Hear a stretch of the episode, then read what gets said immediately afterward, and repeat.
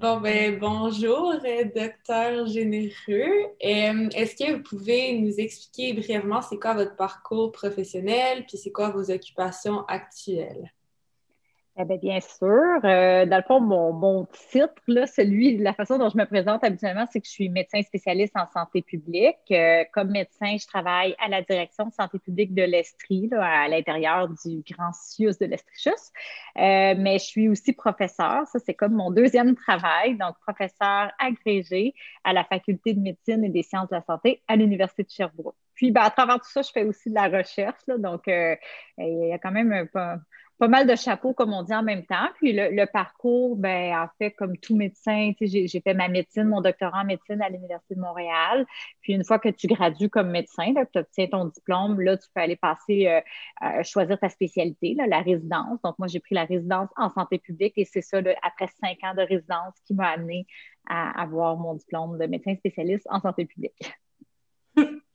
Puis, euh, tu as participé à la réalisation de l'étude québécoise sur les impacts psychosociaux de la pandémie.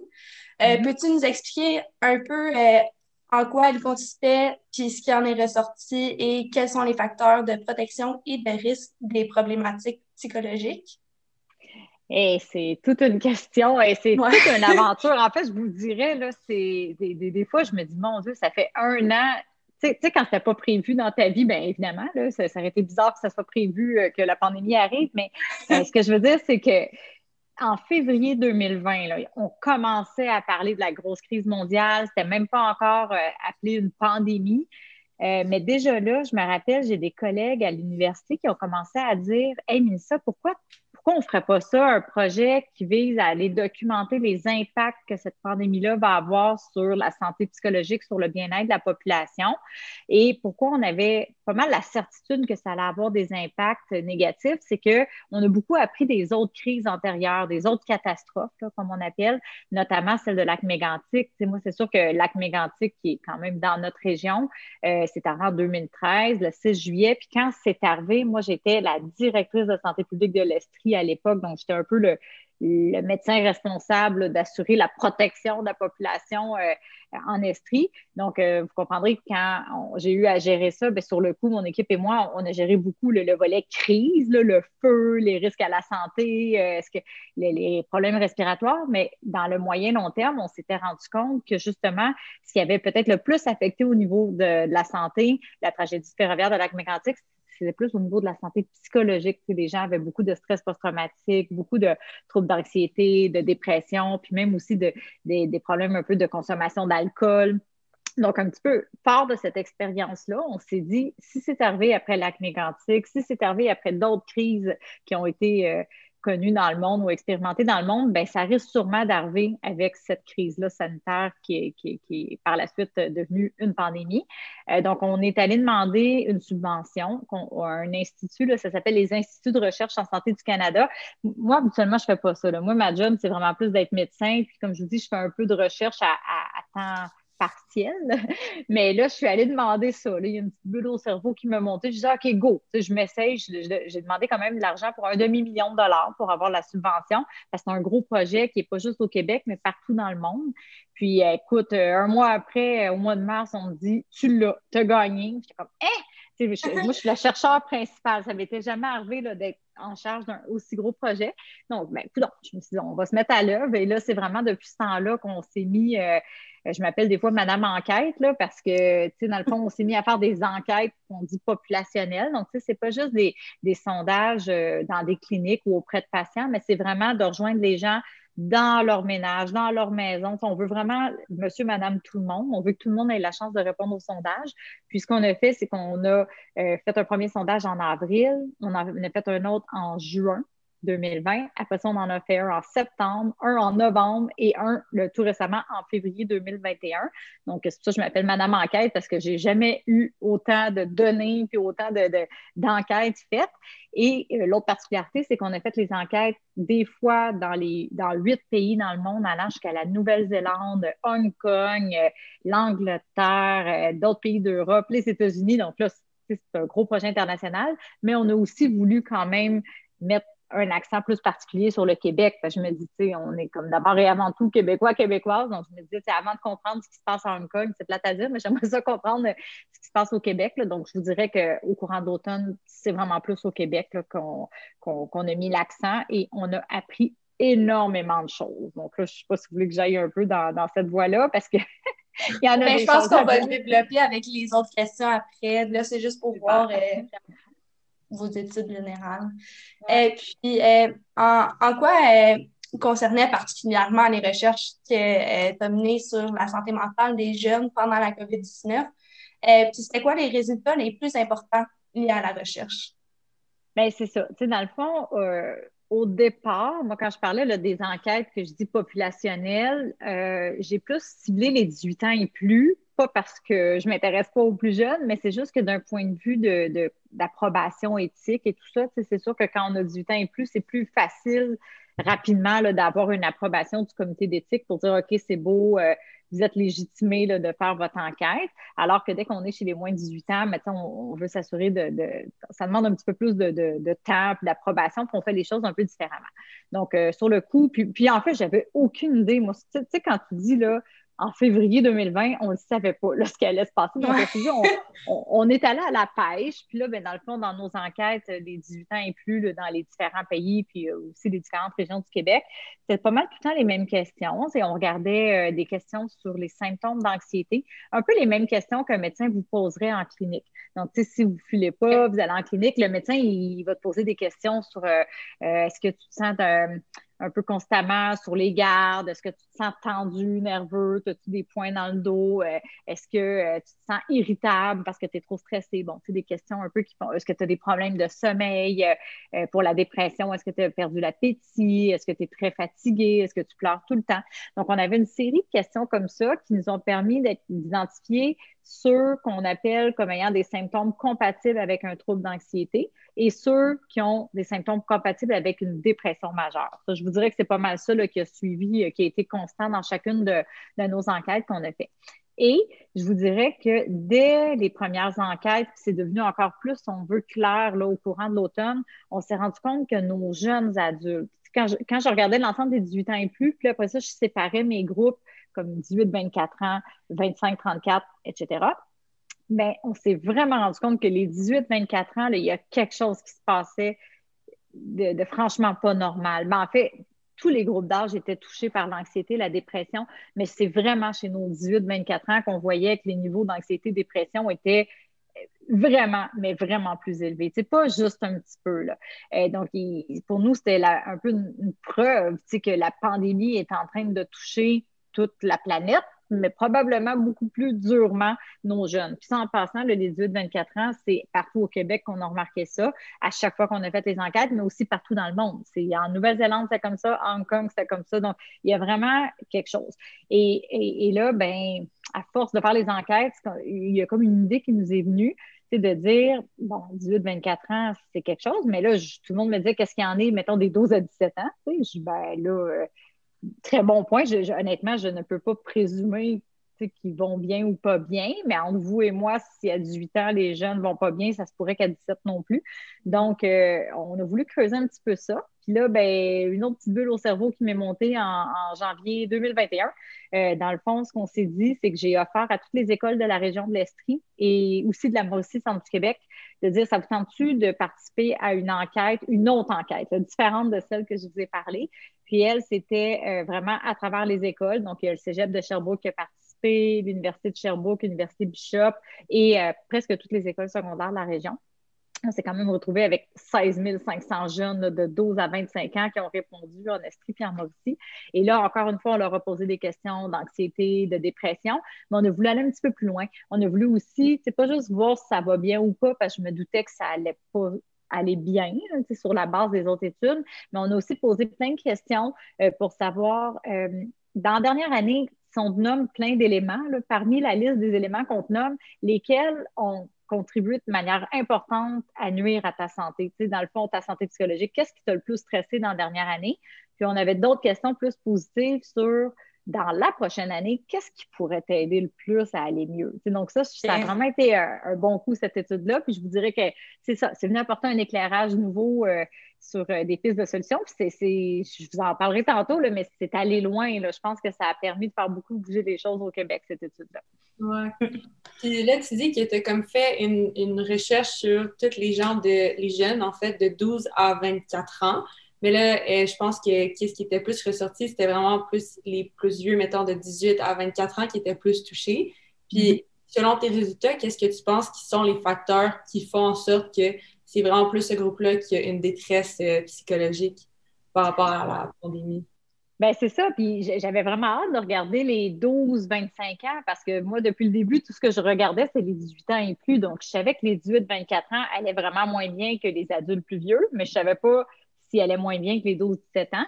Puis effectivement, notre étude sur les 12 à 25 ans, celle que je viens de parler de, janvier 2021, a clairement montré que secondaire 1, 2, 3, ça allait, ben, en fait, le cycle 1 du secondaire, ça allait pas si mal non plus. Ça s'empirait au cycle 2. Puis après ça, vraiment rendu au cégep université, c'est là, qu'on a observé, comme tu dis, les, niveaux d'anxiété et de dépression vraiment élevés. Là. Du genre 50 à 60% des jeunes qu'on a questionnés au cégep ou à l'université qui rapportent des symptômes compatibles avec soit un trouble anxieux ou une dépression. C'est quand même ben oui, c'est sûr que c'était pas comme ça avant la pandémie. Je, ne dis pas que c'est des, tout le monde a une dépression ou un, trouble, mais c'est quand même des gens qui ont vraiment des symptômes comme ceux que je vous ai nommés tantôt, qui arrivent quand même assez souvent, puis il y a un cumul de symptômes. Donc, ça, c'est en soi, je pense, euh, vraiment important de le noter qu'il y, y, a quelque chose qui se passe. Plus on vieillit, ben, plus on passe, je dirais, plus qu'on s'éloigne de l'adolescence, qu'on arrive dans l'âge jeune adulte, là, il y a comme quelque chose dans cette période-là qui semble particulièrement difficile. Puis, euh, justement, les questions sur les un peu les, stresseurs là, qui ont été nommés par les jeunes, mais je pense que ça vient beaucoup euh, aider à comprendre pourquoi les de 24 ans vont, vont si mal. C'est que euh, les jeunes, en fait, ils nous disaient, c'est pas compliqué, tout ce qui est écran. Moi, c'est comme ça que je leur tiens, là, que, que je, fais des entrevues, tout ça. Ah, vraiment, ils disaient, le téléétude, enlevez-nous ça. Mm. En, majorité, c'est sûr qu'il y a toujours des gens qui, au contraire, aiment peut-être mieux le téléétude, des gens peut-être qui ont un petit peu plus d'anxiété sociale, tout ça, que, que ça les aide. Mais vraiment, en majorité, ce qui ressortait, c'est les, les, jeunes, surtout les 18-24 ans, nous disaient téléétudes, on n'en veut plus. Ben, téléétudes, donc bref, faire l'étude à la maison versus à distance versus euh, à l'école. Donc, on veut plus de présentiel. Les jeunes disaient que téléétudes, c'est une chose, mais que le temps d'écran, c'est vraiment un stresseur. Sais, parce qu'il y a les études, mais il y a plein d'autres choses qu'on fait par écran. On fait notre télé sociale, je ne sais pas comment on appelle ça, mais je veux dire, euh, en tout cas, si on respecte les règles, euh, c'est assez difficile de faire toutes ces activités sociales dehors à deux mètres avec tout le monde, donc euh, surtout en plein hiver. Donc, tu sais, ça fait qu'il y a eu beaucoup de contacts sociaux à travers les réseaux sociaux. Euh, euh, on fait des recherches, on veut s'informer sur quelque chose, on va sur YouTube, sur Internet. Il y avait comme juste trop de temps d'écran, je vous dirais. Puis ça, les jeunes l'ont beaucoup, beaucoup dit. Puis sinon, ben, c'est un peu le sentiment d'être seul, d'être isolé, de, tout tournait vraiment autour d'être trop à la maison, trop devant son écran et pas assez dans la vraie vie. Aussi, ils ont nommé les activités sportives, justement, tout ce qui est activités sociales, sportives. Les, les jeunes ont vraiment, vraiment beaucoup nommé euh, ce, facteur-là, d'être privé de l'accès à des activités sportives comme étant un des grands éléments qui avait nuit à leur bien-être dans la dernière année. Mmh. Merci. Euh, est-ce que vous pensez que les jeunes y ont été délaissés un peu durant la pandémie, en voulant dire qu'il y a eu des très bonnes mesures de, protection et tout, mais est-ce que vous pensez qu'on a un peu oublié qu'est-ce que ça pourrait vraiment faire aux jeunes, euh, le télé, la télétude et tout? Là? Euh, honnêtement, je pense pas qu'on l'a oublié. Tu sais, moi, dans le fond, ce qui est intéressant, c'est mon parcours, tu sais, tantôt, je suis passée vite là-dessus, mais j'ai été directrice de santé publique. J'ai été un peu dans la position où est-ce que je suis la bosse, là, puis que je, tu sais, quand tu es directeur de santé publique, il y en a un par région. Puis le boss des directeurs de santé publique, c'est Horacio Arruda, le directeur national de santé publique, que je pense maintenant tout le monde connaît très bien. Donc, gérer des crises, tout toutes les décisions vraiment difficiles qu'on a à prendre, j'ai baigné là-dedans, je sais exactement comment ça se passe, puis on continue à être très bien informé en passant. mon directeur actuellement, celui qui m'a remplacé, Alain Poirier, en Estrie, il, nous informe des discussions qu'ils ont euh, en directeur, puis avec Horatio, puis avec les ministres et tout ça.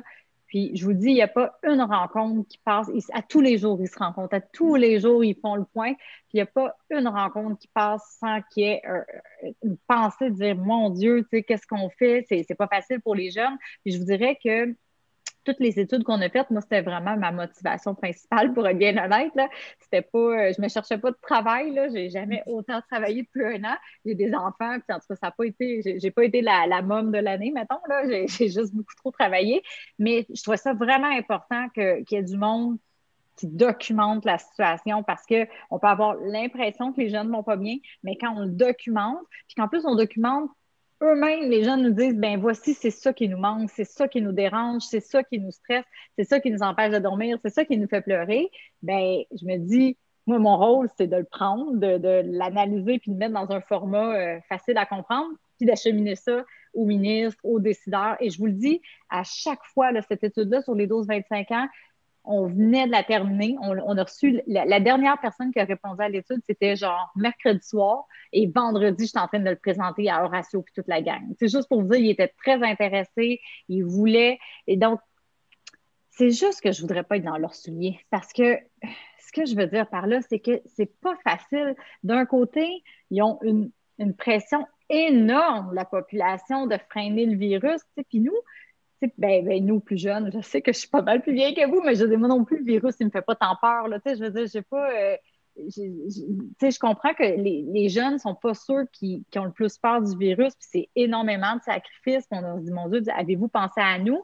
Mais dites-vous que d'un autre côté, il y a tous les, les, désastres qu'on a vus en CHSLD, résidences personnes âgées, les hôpitaux, les soins intensifs qui débordent. On l'a vu dans des pays, là, des hôpitaux qui étaient vraiment, sans blague, rendus à faire du triage, de dire, bon, aujourd'hui, lequel je laisse mourir?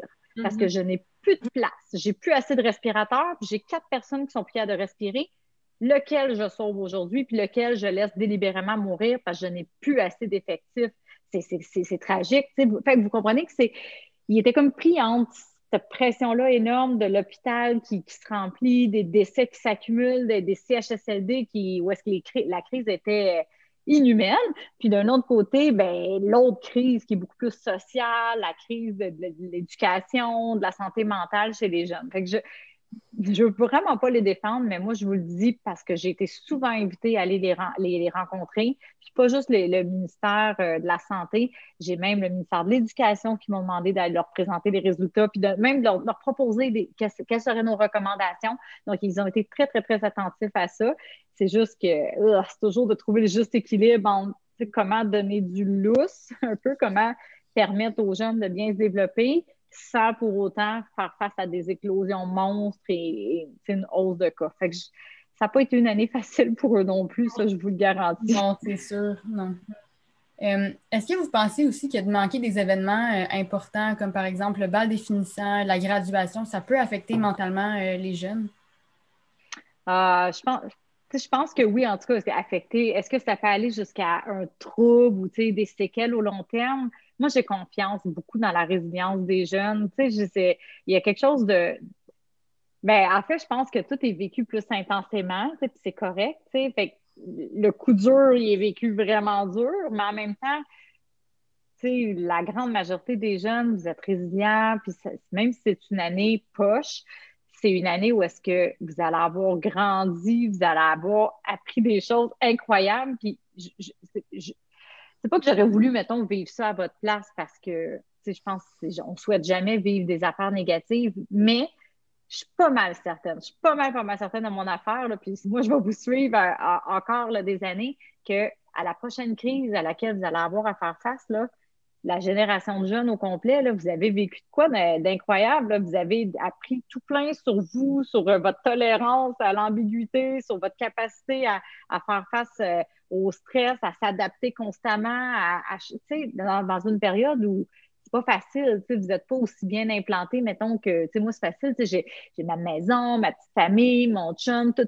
ma vie est, plus rendue stable, fait que c'est plus facile d'absorber des contre-coups. Vous, vous êtes beaucoup en, changement, en transition dans votre vie de, plein de choses.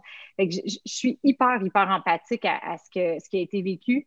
Euh, puis oui, la, perte d'événements importants comme les balles et tout ça, c'est sûr que ça, moi, ça me fait de la peine pour vous, mais je suis certaine, certaine que la très grande majorité des jeunes vont s'en remettre. Je suis certaine, non seulement s'en remettre, mais vous avez tellement une belle créativité, une belle façon de faire face à, à, l'adversité puis de trouver des solutions originales que moi, auxquelles j'aurais jamais pensé. J'ai bien hâte de voir, mais moi, mon petit me dit que dans la prochaine année ou les deux prochaines années, quand on va sortir de tout ce, je je sais pas si je peux dire, j'allais dire un pas beau mot, mais en tout cas, tous ces, problèmes-là. Euh, mais d'après moi, là, il va, il va s'inventer toutes sortes d'événements qu'on ne savait pas qu'ils existaient, de, de balles, euh, post-balles ou je ne sais pas. Ah, vous, allez probablement vous rattraper. Euh, vous allez probablement en rire plus tard, même si là, je comprends que c'est très difficile à imaginer, mais j'ai super confiance. Puis, faut, je pense que le mot d'ordre, c'est ça, c'est de garder espoir puis de, de garder, être en mode créatif. A une chose que j'ai appris à l'acte mégrantique, c'est que quand on fait face à de l'adversité, il faut, un, se rassembler tout le monde ensemble. Il ne faut pas essayer de chacun régler ses problèmes un par un. Oui, un peu, mais je pense qu'il faut aussi sentir qu'on est tous ensemble dans le même bateau. Puis ça, ça, fait comme chaud au cœur. À Mégantic, il y a eu vraiment une belle solidarité, un beau, une entraide. Puis ça, c'est ce qui a aidé tout le monde à remonter, ouf, on a tous eu ça tough, mais on a passé au travers, a comme appris ensemble qu'on est plus fort qu'avant. Amenez-nous en des problèmes maintenant. On est warrior. Puis vous allez en trouver des solutions, vous allez être innovant. En tout cas, moi, je suis pas mal convaincue de ça. Parfait. Puis sinon, et aussi par rapport au secondaire, justement, comme on en parlait, c'est quand même un passage qui est marquant puis qui est difficile. Il y a la puberté, les nouveaux changements, passer du primaire au secondaire, c'est quand même assez différent. Mais c'est en même temps aussi un endroit qui peut être reconnu pour un peu plus de jugement, le fait qu'on se compare beaucoup, puis l'exigence de la performance. Fait ça peut quand même stresser les jeunes. Puis est-ce que par rapport à tout ça, vous pensez qu'il y a des fois, les jeunes sont un peu plus, euh, sont pas nécessairement à l'aise d'aller chercher de l'aide ou de parler de la, de la santé mentale dû à ces facteurs-là? Ah ben vraiment, j'avais pas mal déjà cette impression-là, mais ça a été confirmé avec notre enquête sur les 12-25 ans. Euh, je dirais les jeunes, mais aussi les moins jeunes dans les 12-25 ans. C'était pas mal vrai. Puis je vous dirais que dans mes enquêtes sur les adultes, c'est aussi ça le problème. Mais effectivement, dans, dans les plus jeunes, on voyait qu'il y avait encore plus une réticence à aller chercher de l'aide. Euh, autrement dit, on a posé une question qui était si tu avais besoin de parler de tes problèmes avec euh, quelqu'un de ton école, tu sais, at large, ça, fait ton professeur, euh, un psychologue, un travailleur social, euh, un adulte en qui tu as confiance à, l'école, est-ce que tu serais à l'aise de le faire? Puis parmi ceux qui avaient des symptômes d'anxiété, de dépression, c'est seulement un sur cinq qui disait qu'il serait à l'aise. C'est fou, là. Ben, non, mais je dis un sur cinq, je me dis, oh non, il y en a quand même quatre sur cinq qui ne se sentiraient pas à l'aise. Puis dans ce qu'ils nommaient comme raison, c'est un peu ce que tu dis, c'est un peu l'image que ça va projeter, qu'est-ce que les autres vont penser, parce que probablement que ton, ta confiance en toi, ton estime de toi n'est pas encore tout à fait euh, cristallisée. En tout cas, moi, si je me rappelle, mon secondaire c'était pas solide, solide. Euh, non, mais c'est vrai, c'est plus que tu vieillis, plus qu'à un moment donné, tu es passé par plein d'affaires. Tu te dis, regarde, ben oui, il faut que j'aille consulter. Puis moi, personnellement, quelqu'un qui me dit qu'il va consulter, je dis, wow, bravo. Tu sais, c'est, un, tu as le courage de te l'admettre, c'est la première étape. Après ça, tu as le courage de, d'en parler à d'autres personnes autour de toi. Des fois, c'est peut-être pas tout de suite un psychologue ou un travailleur social, mais juste, ou ton médecin, mais déjà d'en parler à quelqu'un, dire ouf, je vis avec ça, ça me ferait peut-être du bien de m'ouvrir, euh, de, te le dire, à quelqu'un à qui tu fais confiance. Puis souvent, mais cette personne-là, si c'est assez sérieux, puis que les symptômes, si le, le, la souffrance psychologique est assez installée, normalement, cette personne-là devrait vous suggérer, de ben, tu pensé en parler à un professionnel, quelqu'un qui est peut-être un peu plus qualifié que moi. Puis c'est comme ça que là, tu te fais en aiguille, tu te retrouves à aller consulter. C'est tellement, je trouve, une marque de, courage. Moi, je. Oui, absolument. C'est juste qu'il faut briser ça, cette image-là.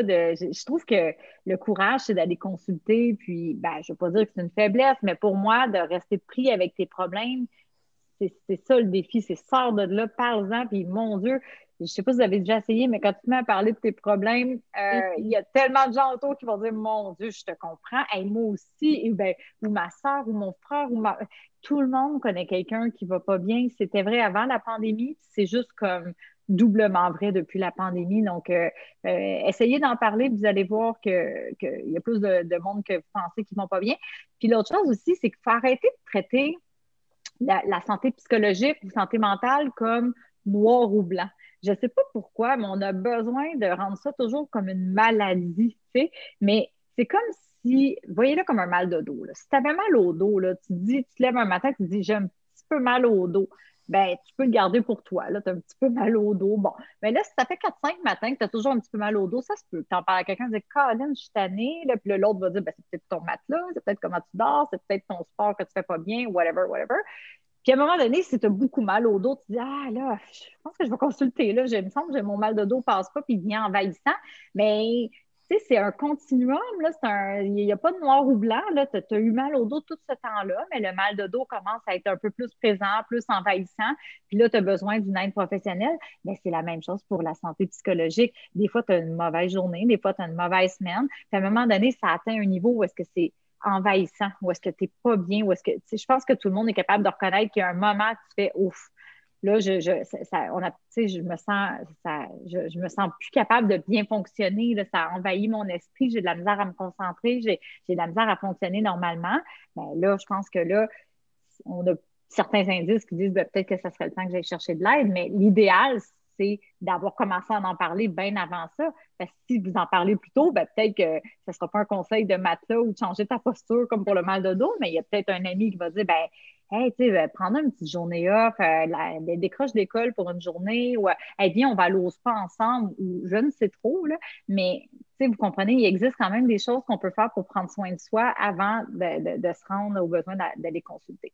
Mm-hmm. Puis juste de se sentir supporté par des, proches ou n'importe qui, c'est toujours bénéfique. Je veux dire, tu te sens moins seul, puis c'est mieux braver ça à plusieurs que seul. Vraiment, puis tu sais, c'est comme vraiment, on dit un baromètre, tu sais, c'est comme si tu, un peu tu prends ta température, là, t'attends pas de faire 42 de fièvre, là, pour le dire, ah, faudrait peut-être que je prenne ma température, je fasse de quoi, tu, tu commences à pas te sentir bien, prends, prends ta température de comment tu te sens, prends, tu sais, puis tu commences à aller d'un côté que ça va moins bien, mais attends pas que ça soit grave. Tu essaies d'intervenir plus rapidement. Mais mon Dieu, que des fois, on a tendance, pour la santé mentale, je ne sais pas pourquoi, on, je trouve qu'on ne prend pas, somme toute, assez soin de nous. Mm-hmm. on... Puis pourtant, dites-vous toujours, qu'est-ce que, si c'était ma meilleure amie ou mon meilleur ami qui venait me raconter ce que moi, comment je me sens, si lui ou elle venait me dire ça, qu'est-ce que je ferais? C'est assez de vous traiter comme vous traiteriez votre meilleur ami, d'être bienveillant envers vous-même. Déjà, ça, je pense qu'on pourrait, euh, on pourrait pas mal s'aider plus que ce qu'on fait en ce moment. On est toujours plus difficile envers nous-mêmes, je pense aussi. Oui. Mm. Vraiment. Sinon, euh, on a beaucoup parlé des jeunes, dans le fond, mais par rapport à votre étude, euh, c'était vraiment aussi sur toute la population de 18 ans et plus. Donc, mm-hmm. c'était quoi les autres, mettons, les résultats saillants? Euh, qui sont sortis de euh, cette étude-là depuis comme un an. Là. Et là, là, il y en a des résultats. Ben, bon, première chose, je dirais que si on regarde l'évolution dans le temps, c'est jusqu'à février 2021, euh, je dirais qu'on a comme atteint un peu un creux, là, c'est le, plus négatif en termes de santé mentale. Il a été observé là, depuis novembre-février.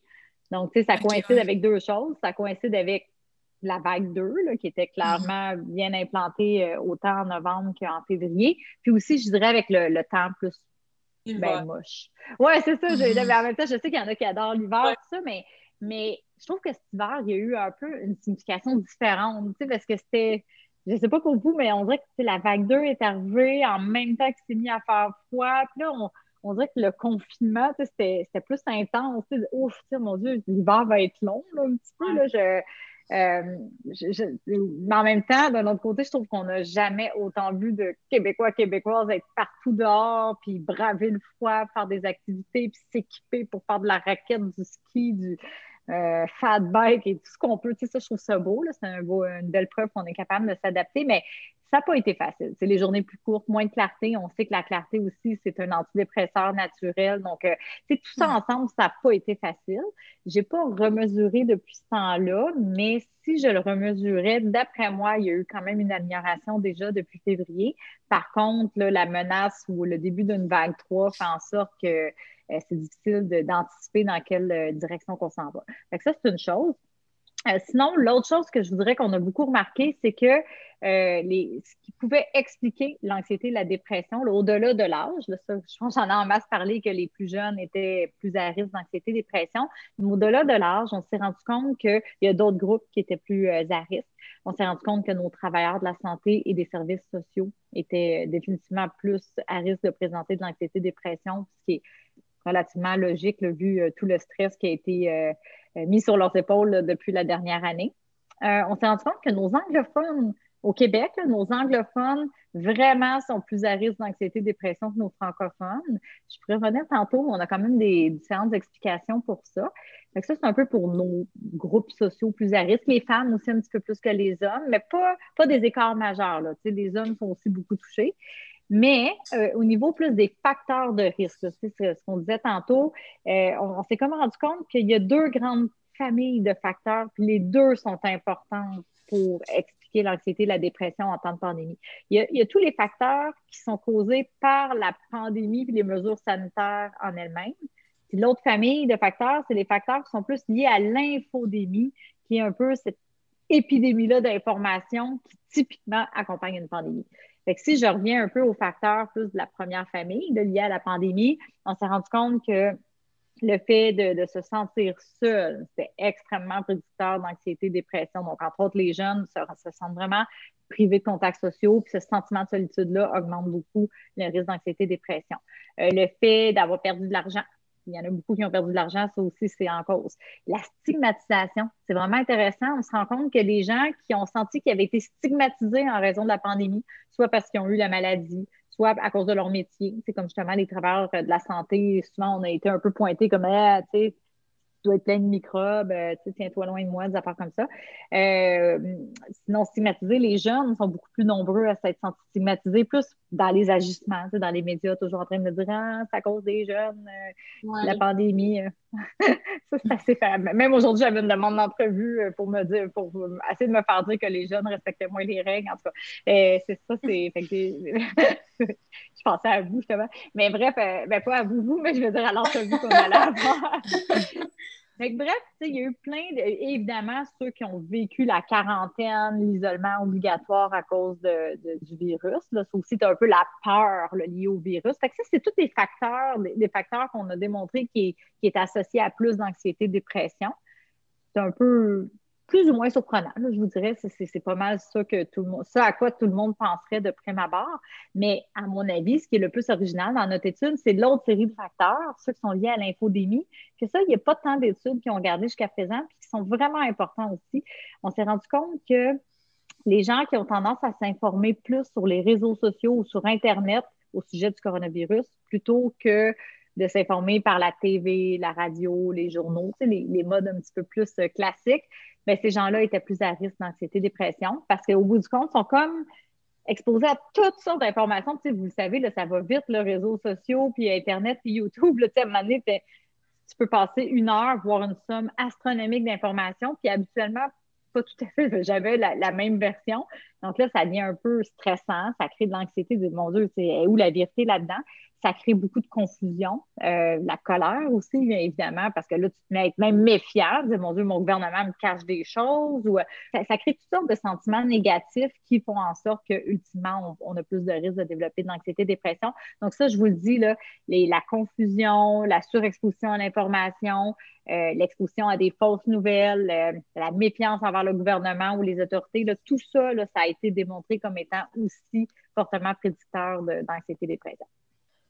Sinon, euh, au-delà des fausses nouvelles, il y avait aussi les fausses croyances. Euh, je crois qu'il était un facteur de risque. Fait que dans le fond, mm-hmm. ce serait comme les gens qui, ont tendance à croire à des idées plus complotistes, qu'on pourrait dire. Est-ce que vous pouvez nous expliquer pourquoi? Oui, ben en fait, euh, les fausses croyances, on les a comme divisées un peu dans deux groupes. je vous dirais, il y, a, des fausses croyances qui sont plus euh, du genre euh, complotiste. Donc, tu sais, nous, on demandait carrément aux gens, sur une échelle de 1 à 10, à quel point tu es d'accord avec cet énoncé-là. Puis on avait des énoncés de type complotiste. Euh, euh, je pense que la 5G est responsable de la pandémie. Euh, je pense que l'industrie pharmaceutique est derrière tout ça. je pense que le virus a été créé intentionnellement en laboratoire. Ce genre d'affaires-là. Puis après ça, on avait une série d'énoncés qui sont plus des, fausses croyances, mais pas à savoir complotiste. C'est plus les gens sont mêlés. Mais tu sais, des. Ben, il y en a, ben, je sais pas, dans les pays chauds, le virus ne se transmet pas. C'est pas vrai. Euh, le, virus se transmet par piqûre de moustique. C'est pas vrai. Mais tu sais, c'est pas du complot, là. C'est juste les gens sont pas tombés sur la bonne source d'information. Et on a même posé une mm-hmm. question sur euh, euh, sur une échelle de 1 à 10, à quel point vous êtes d'accord avec le fait que de s'asperger du chlore partout sur le corps ou de l'alcool sur le corps, c'est bon pour tuer le coronavirus? Puis je me disais, ben voyons, personne ne va dire oui, mais oui, oui, il y, a, eu des 7, 8 sur 10 ou 10 sur ouais. Mais c'est parce qu'en même temps, j'aurais même pas pensé à identifier ça comme une fausse croyance, mais quand on est allé sur le site de l'Organisation mondiale de la santé, il y a comme une section qui s'appelle euh, Mythbusters, donc un peu la lutte aux, mythes, aux fausses croyances. Puis il y avait vraiment une section sur euh, le fait de s'asperger du chlore. Donc je me suis dit, bon, ben, non, ça a l'air qu'il y a eu des décès dans le monde à cause de ça parce qu'il y avait une, une, une vibe de fake news qui disait que c'était bon de s'asperger du chlore. Donc, euh, à ne pas faire à la maison, si vous euh, mais tout ça pour dire que euh, autant ceux qui adhèrent plus à des fausses croyances parce qu'ils sont ils n'ont pas lu les bonnes nouvelles, dans le fond, que ceux qui adhèrent à des fausses croyances de type complotiste, autant ces deux groupes-là là, sont susceptibles de développer plus d'anxiété et de dépression. Donc, ça, oui, c'est super intéressant. Puis encore une fois, on s'est rendu compte que chez nos jeunes, les fausses croyances ben, ou les croyances erronées, autant de type complotiste que pas complotiste, sont euh, beaucoup plus fréquentes chez nos jeunes que chez nos moins jeunes. Donc, je pense que c'est directement lié au fait que les, plus jeunes ont plus tendance à s'informer de toutes sortes de sources peut-être moins officielles, ce qui t'amène tranquillement à, pouvoir adhérer à des, croyances qui sont moins fondées. OK, c'est surprenant, ça. J'ai l'impression qu'on voit plus l'image contraire dans les médias, que ça va être des gens plus âgés, là, au contraire. Non, non, non. Euh, en fait, ce que j'ai appris, ben, je ne veux pas imager trop, mais euh, mettons, euh, nos personnes âgées là, dans nos études, c'est ben, une chose. Dans nos études, c'est des personnes âgées qui répondent par Internet à un sondage. Fait que, ce que je veux dire, c'est si l'arrière-grand-mère âgé qui n'a jamais ouvert un ordinateur de sa vie ou qui était en CHSLD n'a pas répondu à notre enquête. Ça, c'est quand même mm-hmm. important de dire qu'on on parle quand même de personnes âgées qui vivent à domicile et qui ont assez d'aisance pour répondre à des questionnaires en ligne. ça, c'est quand même une petite limite de l'étude.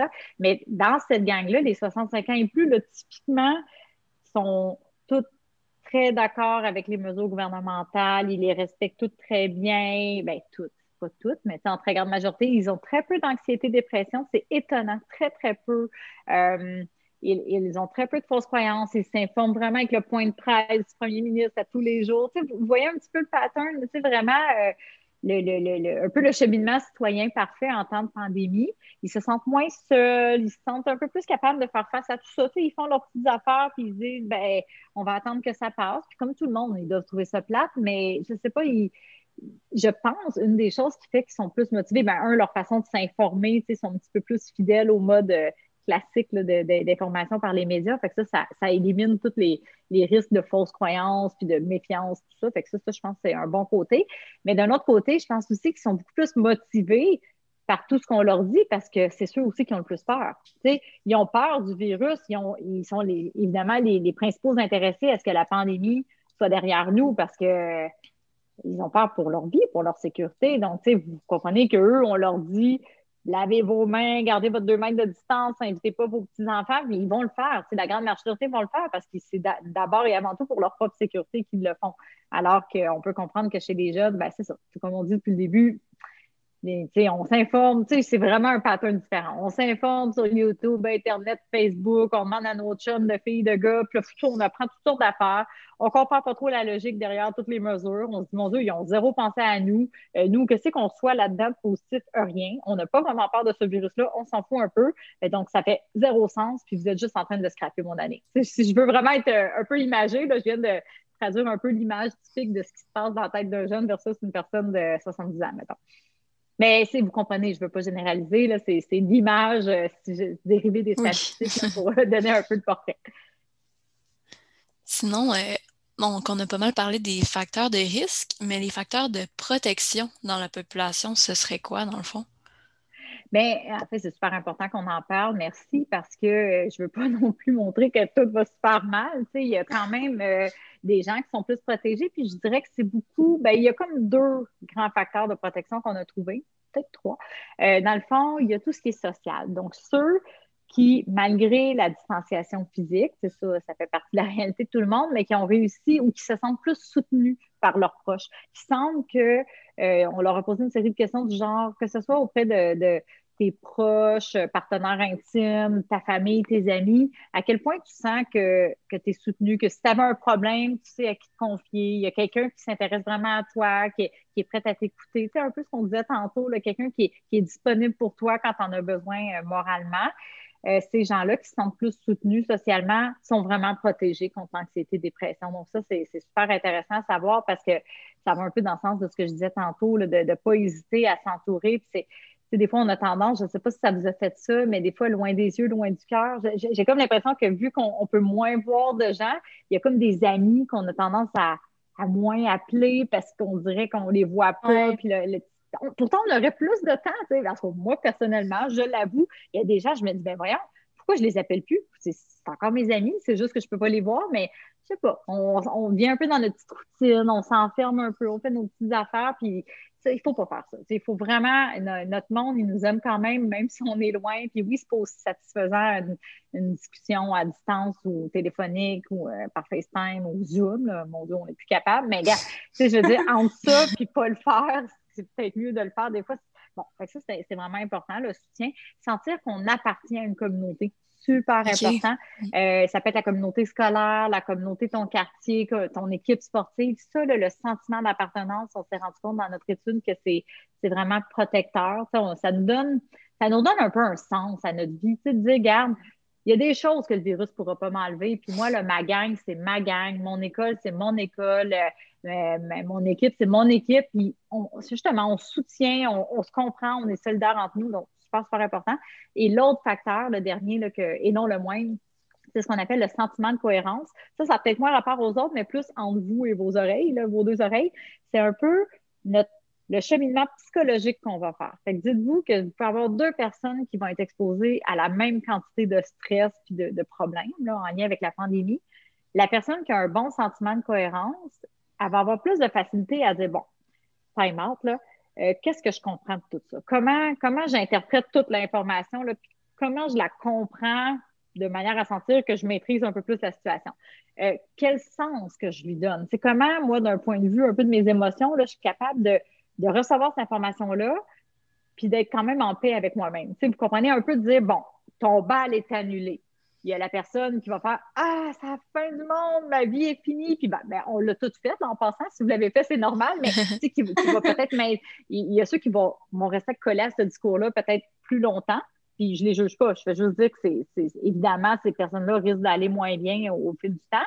Et il y a ceux qui vont finir par dire Bon, c'est super plate, ça me fait suer, euh, comme n'importe qui. Par contre, un peu ce que je disais tantôt. Par contre, check-moi bien, moi, je me pars d'emblée dans deux ans, le comité du bal, euh, deux ans post-COVID, puis watch out, ça va être écœurant.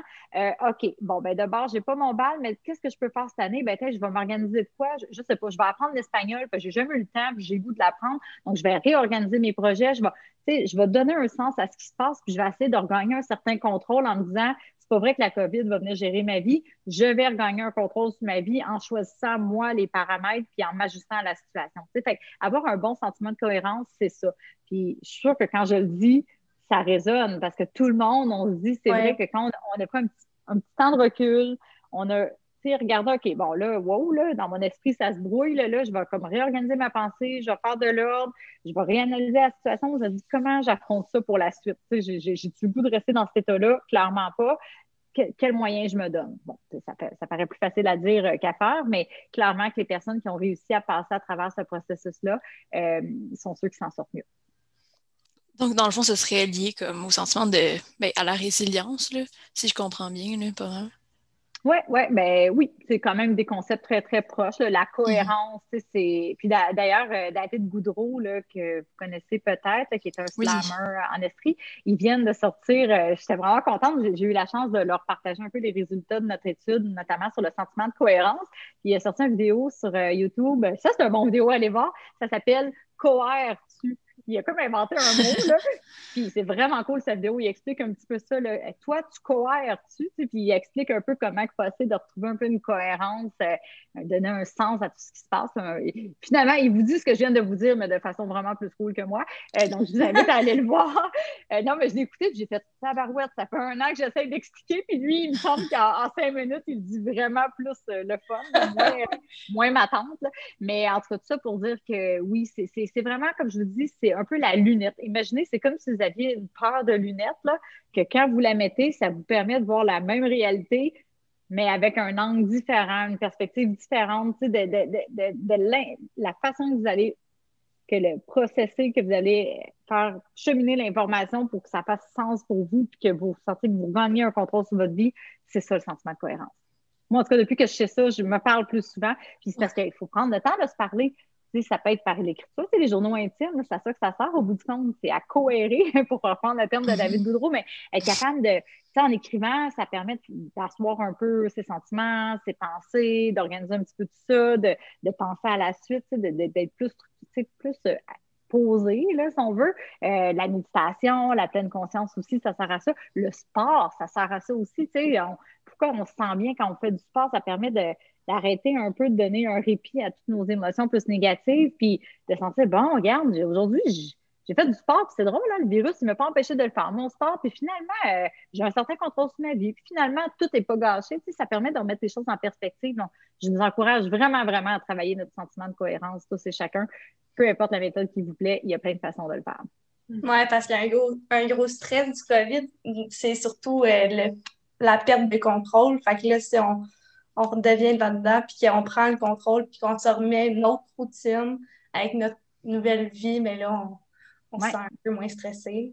Ben oui, avoir moins l'impression que tu subis, puis l'impression que tu regagnes un contrôle de ta vie, c'est peut-être pas ça que tu voulais faire, mais là, c'est la nouvelle réalité, ben on se réajuste, on, on, se donne un nouveau plan, une nouvelle direction, puis on est rendu bon là-dedans, de toute façon, là, se réajuster. Donc, euh, voilà. Je pense qu'il faut se donner, réadapter nos objectifs aussi là, pour qu'ils soient plus réalistes et plus atteignables.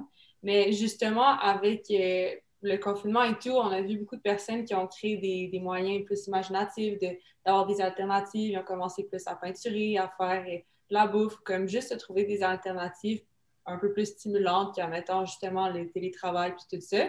Est-ce que vous pensez dans l'éventualité d'une troisième vague, on est plus prêt, mettons, à, y faire face euh, du côté de la, santé mentale avec les solutions qu'on a trouvées euh, dans nos routines? Euh, oui, ben, c'est toujours à double tranchant un petit peu, je vous dirais, dans le sens que ben, il y, a comme deux facteurs. Je pense que côté cohérence, côté recul, capacité d'adaptation, on est, on est vraiment mieux que ce qu'on était avant. Euh, ben, je pense, ça fait quand même un an, puis on a un plus de recul. D'un autre côté, il y a une fatigue qui s'accumule. Ça, ça faut pas. Je, ben, je, veux pas non plus qu'on soit ultra optimiste, tout va bien aller, puis arc-en-ciel partout, puis des licornes dans le ciel. Là, je veux dire, il y a quand même un effet de fatigue que, pour moi, c'est un peu. Euh, c'est un peu euh, inédit dans le sens que toutes les crises que j'ai analysées ou suivies dans le passé, c'était des crises aiguës. Ça arrivait un feu intense, un déraillement, un, accident terrible. Fait que le, stress intense, il dure comme de façon courte. Puis après ça, on est déjà en mode, on se rétablit. On, on essaye de revenir euh, comme avant. Mais là, on ne peut pas vraiment parler d'essayer de, se rétablir parce qu'on est encore en train de se dire, oh, c'est pas fini. La, la menace à, dure. Donc, euh, je sais pas trop, je, je sais pas, euh, je, je, suis un petit peu inquiète de ça, je vous dirais, l'accumulation de la fatigue, de, de, de l'épuisement autant physique, psychologique, un peu social aussi, comme on disait, les, le chacun pour soi, la distance qui s'est créée avec plein de gens. Fait que, il y a beaucoup de nos, nos mécanismes un petit peu nos, nos, filets de protection qu'on avait avant qui sont peut-être un petit peu moins là. Donc, euh, c'est pour ça que je pense que plus que jamais, de prendre soin de soi, de, revenir un peu à la base, de, prendre le temps de respirer, de, l'aspect très individuel, puis ta petite gang autour, d'avoir quelques personnes clés autour, quelques trucs qui marchent pour toi. C'est vraiment important que chacun fasse cette démarche-là parce que, somme toute, nos, nos, systèmes sont fatigués, notre, nos, nos, tout le monde est, à bout. Sinon, euh, si on revient à une perspective un peu plus euh, systémique, euh, selon toi, les mesures qui ont été prises récemment par le gouvernement au niveau de la santé mentale, est-ce que ça l'a considéré de façon satisfaisante la santé mentale des gens? Sinon, qu'est-ce qui pourrait être amélioré?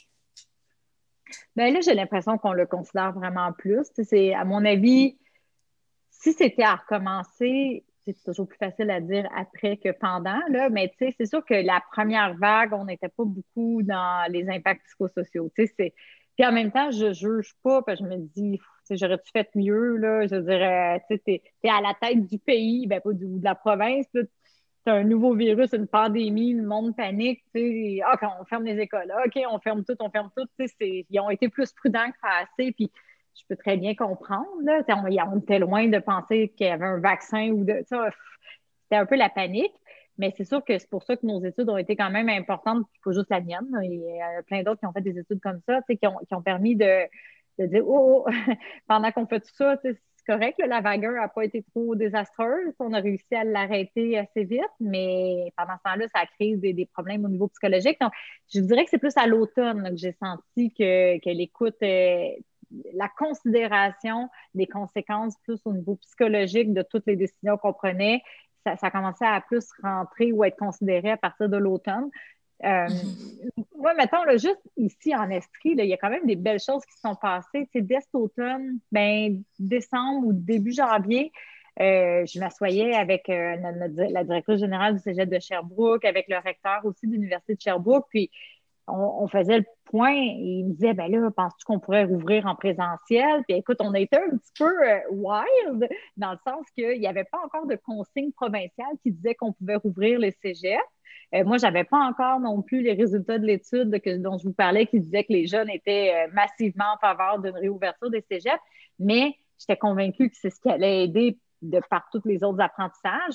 Notre, euh, la, directrice générale aussi, Marie-France Bélanger, était du même avis. Puis on se disait, on a regardé à l'automne, c'est pas tant dans les cégeps que il n'y a pas eu d'éclosion monstre. au bout du compte, les jeunes sont responsables, ils portent bien leur masque, ils gardent leur distance, les profs, et, tout le monde est rendu des super champions des mesures. Là, ça fait comme un an, on commence à savoir. Non, mais c'est vrai, hey, je repense à ça. Là, en mars, de, mars 2020, là, c'était pas fort, là. Je veux dire, eh, les poignées de main, tu vois, on, se trouvait bien bon parce qu'on se mettait du purel, tu sais. Je veux dire, on pas.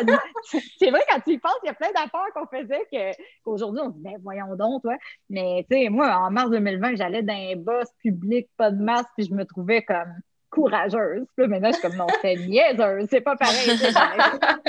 J'étais ignorante. ben, on, le sait beaucoup plus quoi faire maintenant. Tout le monde le sait beaucoup plus. Puis oui, il y a toujours des gens un petit peu euh, bon, délinquants, mais somme toute, je vous dirais que euh, on a décidé au cégep, ben, on pas moi, là, mais nous, comme santé publique, on a décidé d'émettre un avis à la direction du cégep de Sherbrooke puis de l'Université de Sherbrooke pour dire nous, on pense que vous pourriez rouvrir. C'est pas, pas n'importe quand, n'importe comment, puis avec des grosses classes bien remplies, mais il y aurait façon là, de réouvrir de façon sécuritaire. Puis nous, on, pense que ça vaut le, ça vaut la peine de prendre le risque. Donc, quand même, le Cégep de Sherbrooke a été le premier, je pense, au Québec à réouvrir ses portes avant même qu'il y ait une consigne en haut. Donc, ce que je veux dire par là, c'est que quand on veut vraiment, puis quand on se concerte, puis quand on se partage toutes les données, autant les celles qui sont en lien avec le virus que les données d'enquête sur la santé mentale, on arrive à prendre des décisions intelligentes. Puis je pense qu'on a fait la preuve. on a été des pionniers à Sherbrooke, on n'a pas être fiers.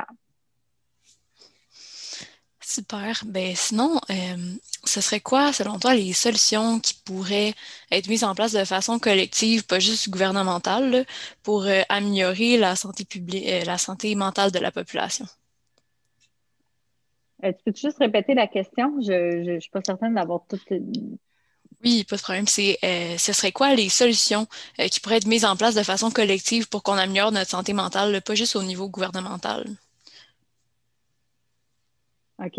On dirait que je la trouve, ben, les solutions collectives, tu veux dire peut-être plus à l'échelle par exemple, de l'école ou collective dans ce sens-là? Ou, Oui, des, des, communautés là, de toutes les tailles, là, dans le fond. Ben, en fait, ouais, ben, en fait, c'est super important. Excuse-moi, c'est parce que pour moi, comme collectif, je pensais que tu voulais dire plus à l'échelle des gouvernements, fait que je comprenais pas la différence. Ben, c'est ça. Dans le fond, tout le monde a un rôle à jouer. C'est vraiment, vraiment important, dans le fond, de, l'amener comme ça. C'est que le gouvernement, c'est sûr, a des grosses décisions. Puis on parle du gouvernement provincial, mais le fédéral aussi. Tu sais, je veux dire, on a vu que euh, l'affaire des voyages, par exemple, de, de, qui peut aller en voyage ou pas, puis la quarantaine, c'était pas une décision de notre premier ministre euh, provincial, mais plus du gouvernement fédéral. Donc, à tous les paliers, il y a des décisions à prendre. Après ça, euh, je vous dirais, au palier même des directions, comme on disait tantôt, le, le, cégep de Sherbrooke, c'est un bon exemple. Ils ont eu des décisions à prendre de dire, OK, on y va dessus de l'avant ou pas? Est-ce qu'on permet les cours en présentiel ou pas? Puis ils ont eu le goût de le faire et je les salue pour ça. Mais au-delà de toutes ces décisions-là, là, qui sont plus euh, de nos décideurs ou de, les chefs et tout ça, je pense qu'on n'est pas obligé d'attendre après ces décisions-là. Puis je trouve ça un peu triste parce que ça fait comme un an qu'on on attend après beaucoup de décisions. on est comme en mode passif. Puis là, il est temps qu'on on ça un petit peu de bord. à l'échelle collective, à l'échelle des, des, groupes, peu importe quel groupe, ça peut être un groupe de citoyens, de bénévoles, un groupe d'étudiants qui se mobilisent. Il faut qu'on gagne un petit peu plus cet espace-là pour dire, ben ensemble, on a une idée d'un projet. On, je sais pas, on aimerait ça partir un projet de de, avoir une nouvelle salle à l'école pour faire de la pleine conscience avec un coach qui va venir ou du yoga pour nous aider un petit peu à, à chiller, nanana. Ou on aimerait ça faire un projet de, de poésie, de je sais pas trop, ça va nous faire du bien. Mais tu sais, vous avez le droit, vous avez le droit de vous mobiliser, puis je trouve qu'on l'a un petit peu perdu. C'est ça, ce sens-là de l'initiative, parce que ça fait littéralement un an qu'on se fait dire, ben, attendez, attendez qu'on vous dise quoi faire, puis faites ce qu'on vous dit. Là. Mais euh, ça, je pense qu'il faut, qu'on reprenne ça. Puis si, vous saviez le pouvoir que ça a, le, on appelle ça de l'empowerment ou l'autonomisation en français, mais de regagner justement un sentiment de, pouvoir sur sa vie, puis de, sur son groupe, sur sa communauté, ça fait vraiment un bien immense. Puis juste ça, de pouvoir s'impliquer comme étudiant ou comme citoyen, là, ça peut vraiment euh, nous donner des ailes, sentir que finalement, nous, nous prendre un peu de recul, que dire au-delà de tout ce qui se passe, toutes les annonces, ben moi j'ai ma petite vie, puis j'ai justement retrouvé un sens, j'ai retrouvé un but euh, différent là, euh, en m'engageant dans tel ou tel projet. Donc ça, je pense que oui, il y a beaucoup, beaucoup de travail, encore beaucoup de potentiel à ce niveau-là. Oui, super. Sinon, euh, pour finir, est-ce que tu pourrais nous en dire plus sur l'approche communautaire que vous avez utilisée, je pense, à la suite de la tragédie à Lac Mégantic, notamment? Ben, en fait, c'est exactement, c'est ça, c'était une belle continuité avec ça. Tu viens de me demander, parce que ça, c'est une approche. Euh, ben, c'est parce que moi, je, ben, je dis moins collectif, je dis communautaire, mais on s'entend que c'est des synonymes, là. C'est que justement, on s'est dit, garde, c'est tragique ce qui s'est passé, puis là, on peut toute notre vie en vouloir à telle ou telle personne, tu sais, mais au bout du compte, il faut continuer à avancer. Euh, donc, on a mis sur pied une équipe, euh, dans le fond, de travailleurs sociaux, puis de un peu de travailleurs de rue, si on veut, là, des gens qui ne travaillent pas à l'hôpital ou à la clinique, puis qui travaillent vraiment pas dans un mode euh, stéthoscope, rendez-vous, pas du tout, du tout, mais vraiment plus des gens qui sont, comme il y en a une, sa job, elle va dans un bar, elle va dans un restaurant, elle va dans, dans à polyvalente, l'heure du dîner, rencontrer le monde, elle vraiment dans une approche chill, informelle, puis c'est à réussir comme ça à parler avec plein de gens. Puis des fois, c'est des gens qui disent ben, Pourquoi tu viens me voir? Moi, je vais super bien, je n'ai pas besoin de toi. On dit Mais non, attends une minute. Encore une fois, tout n'est pas noir ou blanc. C'est pas parce que tu vas bien que tu ne gagnerais pas à t'impliquer. Puis peut-être que si tu vas bien, tu pourrais t'impliquer pour aider d'autres mondes qui vont moins bien. on a tous un rôle à jouer. quand je vous dis de sentir qu'on appartient à une, communauté, qu'on a le goût de s'investir, puis même si tu vas bien, mais c'est tu quoi? Je vais t'annoncer que tu pourras aller encore mieux puis tu pourrais créer encore plus de bien autour de toi, puis ça va juste te faire sentir mieux, puis faire sentir mieux les autres. Donc, on s'est vraiment dans cette dynamique-là à Mégantic qu'on a commencé à mettre sur pied toutes sortes de projets, plein de, tu sais, quand je vous dis la créativité, l'innovation, on s'est mis dans ce mode-là à Mégantic. On s'est mis à, avoir pas juste nous, ma petite équipe, mais tout le monde. on s'est comme créé un réseau, euh, les organismes communautaires, les gens de l'école, du cégep, euh, euh, les gens des, commerces, les gens de la municipalité. Puis tout le monde ensemble, on s'est mis à, avoir plein d'idées de projets. Puis on s'est dit, garde, go, on, avance, on fait des affaires, des, projets de photographie, des projets de euh, mettre sur pied un club de marche, projet, en tout cas, je ne pourrais jamais toutes les nommer, mais des projets de karaoké, de, on a fait des barbecues interculturels, en tout cas, des affaires vraiment cool, des cinémas en plein air, tu sais, plein de choses un peu pour redynamiser la vie. Puis s'il y a bien une chose que j'ai appris à travers ces dernières années-là, c'est que vraiment, quand on veut, là, ça fait un peu cliché à dire, mais on peut. Tu sais, c'est souvent l'obstacle. Non, mais c'est bizarre de se faire ça toute ma vie, puis je suis comme Ah, OK, ouais, c'est vrai. Mais c'est dans le fond, la marge entre Hey, on pourrait le faire, puis ben, pourquoi on le fait pas? C'est juste de se donner le temps de le faire. C'est juste de dire, ben, on va le faire. Dans le fond, tu sais, on, te rends compte facilement quand tu parles de tes idées qu'il y a plein de gens qui sont intéressés à aller de l'avant, puis ça, demande juste une petite motivation, puis de se donner du temps, puis donner le gosse aussi de, donner suite à nos idées. Est-ce que c'est une approche qui pourrait être répliquée même avec le contexte sanitaire euh, actuel? Euh, définitivement. Là, en fait, c'est pas juste que ça pourrait, ça va l'être. Ça, c'était mm-hmm. un de mes moments forts de l'année 2020 là, parce qu'à un moment donné, le, cabinet du ministre Carman, qui est le ministre délégué à la santé qui s'occupe de tout ce qui est santé mentale, ils m'ont comme contacté pour euh, me demander, entre autres, ben, de, leur parler des résultats de mes recherches, mais aussi des apprentissages de lac mégantic. Puis, ils ont dit, tu des recommandations? C'est qu'est-ce qu'on pourrait faire pour aider le Québec? je leur ai dit, ben, ça serait fun si on avait l'équipe de proximité de lac mégantic, mais une équipe comme ça un peu partout au Québec là, on a estimé que ça coûterait pas mal cher. Mais finalement, ils m'ont appelé au début novembre, dit Tu vas être contente, on a retenu ton idée. Donc, ils ont décidé quand même d'injecter 19 millions de dollars, là, c'est quand même pas rien, pour mettre sur pied des, mini-équipes comme celle de Lac Mégantic, mais cette fois-ci, une centaine d'équipes partout à travers le Québec. Donc, c'est en train de se déployer. Et avec moi, je suis vraiment. Ça, tu sais, des fois, on dit souvent à chaque menace son opportunité. Là, ben, la pandémie, c'est toute une menace, mais je vous dirais que été de la pandémie, on n'aurait jamais ce genre d'équipe-là euh, en train de vouloir redynamiser le milieu. Donc, ça, je pense que c'est un, bon coup. C'est super. Puis c'est quand que ça va comme prendre effet, ces mesures-là? Ben, dans le fond, là, c'est sûr qu'il faut nommer comme un coordonnateur pour chaque réseau. C'est en train de se placer. Là, vraiment, les gens, les réseaux sont en train de prendre forme un peu partout. Il va en avoir à Sherbrooke, il va en avoir à Magog, il va en avoir vraiment, là, euh, juste en Estrie, là, il va y avoir neuf équipes différentes. C'est quand même cool. Là. Hmm. OK. Fait que la leçon à retenir, dans le fond, c'est de vraiment prendre action puis d'arrêter de, subir. Qu'est-ce qui se passe, là, j'imagine? Oui, ben, si vous voulez vous sentir mieux, oui, définitivement. Mais ceci dit, ça se peut qu'il y ait une journée que ça aille pas bien. Moi, je vis tout ça, là, je fais ma smart, mais ça arrive un des soirs que je pleure ma vie, puis je suis découragée, puis vous avez le droit aussi de l'accueillir. Ça, d'être bienveillant envers vous, ça veut aussi dire qu'on n'a pas toujours des bonnes journées. Comme là, vous m'attrapez dans une bonne journée, je vous parle, je suis optimiste. Moi aussi, j'en ai des mauvaises. Vous en avez toutes des mauvaises. Sinon, euh, vous êtes des extraterrestres. C'est normal de ne de, pas filer une fois de temps en temps. Puis je pense qu'avec la pandémie, c'est normal que ça arrive peut-être plus souvent qu'avant. Puis ça aussi, je pense d'être capable de dire, regarde, mauvaise journée, je file pas, regarde, je, je, vais l'accueillir, je vais arrêter de me juger puis me sentir mal parce que je m'aide pas. Puis demain, ça sera une meilleure journée. soyez quand même bienveillant envers vous-même, là. Puis euh, les journées où ça va mieux. ouais. Bon, mais je pense que ça conclut pas mal la, conversation. Et ben, merci beaucoup d'avoir répondu à nos questions. C'était vraiment intéressant ce que vous avez eu à nous dire. ça fait vraiment plaisir. C'est un super bel échange. C'est intéressant.